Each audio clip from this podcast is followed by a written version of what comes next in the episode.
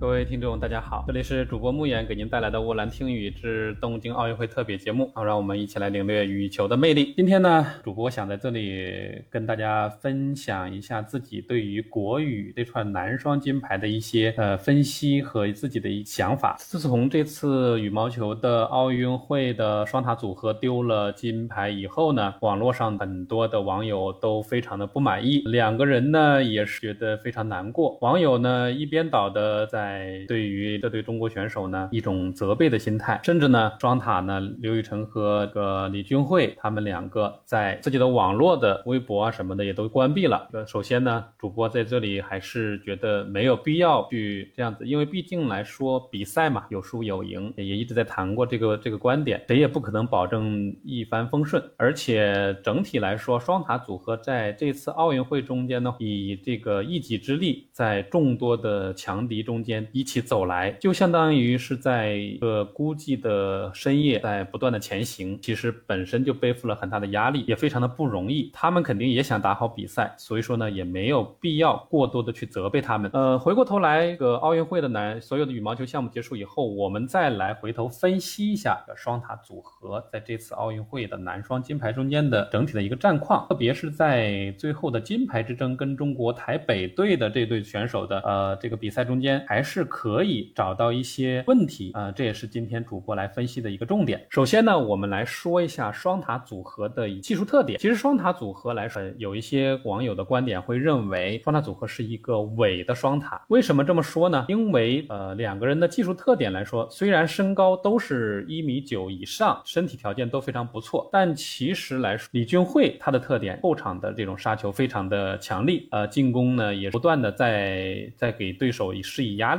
但是反观刘雨辰的他的呢特点呢是往前的组织和分球都非常的有感觉，也很细腻，防守呢也不错。但是唯独有一点啊，唯独有一点就是他的杀球真的不像是一个这么高的一米九几的身高的人杀出来的。当然这个相对是相对来说是在国际的这种众多好手中间相对来说啊，他的杀球是比较弱的。正常来说，理想状态下的双塔组合，他的应该像。类似于俄罗斯的那对选手啊，伊万诺夫、佐佐诺夫，他们呢也是身高非常高，两个人呢杀球、后场进攻能力都非常强。但是呢，他们可能更多的是弱点是在网战术的这种布置思路上会有一些差异。但是我们的双塔组合正常来说应该是要像俄罗斯这对选手一样，利用身高的这种优势，身高臂长啊，在全场能够实现个身前击球，就是相当于是从高空砸地的这种进攻，最大限度的在能够保证的这种。任何条件下啊，尽量保持不断的给对手进攻下压的这种姿态，然后在后往前的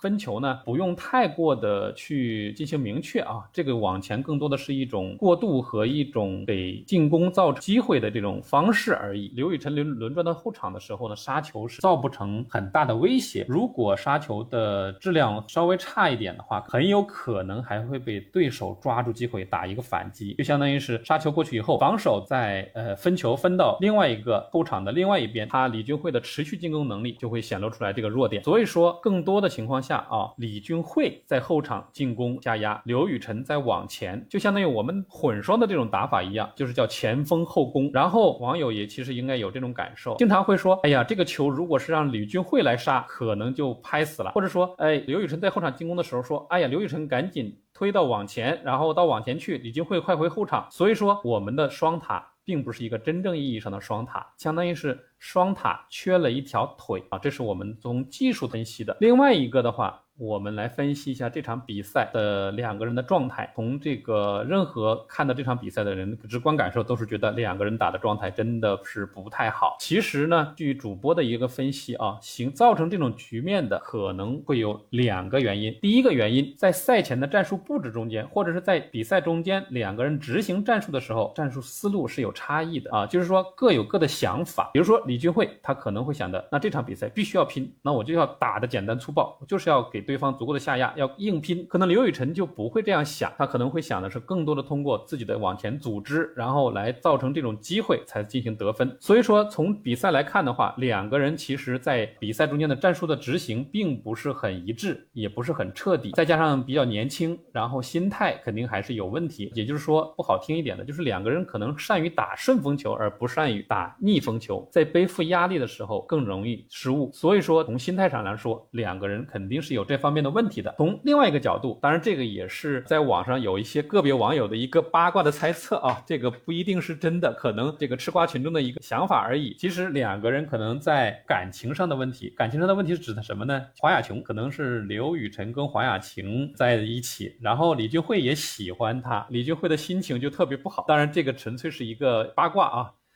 呃，说完了我们中国的双塔啊。再回头回过头来，我们说说台北对手。台北这段选手发挥真的是在这场比赛非常出色，两个人的默契啊，那个我们的双塔组合绝对不是一个数量级的。但是据网友爆料啊，其实我们的中国台北的这队选手，其实他们是一对儿，这个可信度呢应该还是可以的。因为什么呢？在比赛中间的话，两个人共用了一条毛巾，而且在赛后的时候呢，还一起跟观众进行比心，向全世界的球迷秀恩爱，然后这个不断的去撒各种各样的狗粮啊，网友。也在网络平台中扒出了说，李阳说。他的配偶就是王麒麟，当然呢，这个 肯定是心比较齐的啊，感情也比较深厚，配合起来肯定也是非常默契的。两个人的这种感情公布以后呢，众多网友评论也是非常的有意思。有有的说呢，说应该取消中国台北队的这块金牌，因为他们这不是打的男双，他们打的是混双，配合的这么好，原来是心有灵犀的这个默契，应该取消掉他们这块金牌。当然，这个是是一个开玩笑的一个说法了。但是从这个角度来说，我们也可以看出来啊，其实。在比赛中间，特别是国际比赛的这种顶尖选手之间的较量中间，技战术水平、体力啊、呃经验呢，都是一方面。最重要的是什么？是心态。呃，这个也也是很多的，包括这个队友啊、教练呐、球迷啊，都是很认同的一点，就是在比赛中间心态好，能够发挥出来自己百分之一百二甚至一百五十的这种战力。但是如果心态不好，配合不默契，那可能你可能能杀发挥出来百分之八十甚至五十都不一定。所以说，心态决定比赛的结果。其实这句话。啊从一定角度上还是有道理的。纵观这场比赛呢，一方面呢，我们也是希望的，呃，中国双塔组合在这次比赛中间不要有太大的包袱，不断的磨练自己的技战术水平，特别是两个人的配合，一定要能够磨合的更加的彻底。不管是什么原因，就在这种大赛中间，我是很认同蔡云前国手啊他的一个观点一样的，不管是什么原因，事关国家的荣誉，事关民族的荣誉，所有的个人的。感情也好，恩怨也好，亲情也好，都可以要放在一边，要有一种包容的心。我们的目的是什么？这个一定要非常的明确，这样的话才不会给自己后悔，不会给球迷遗憾。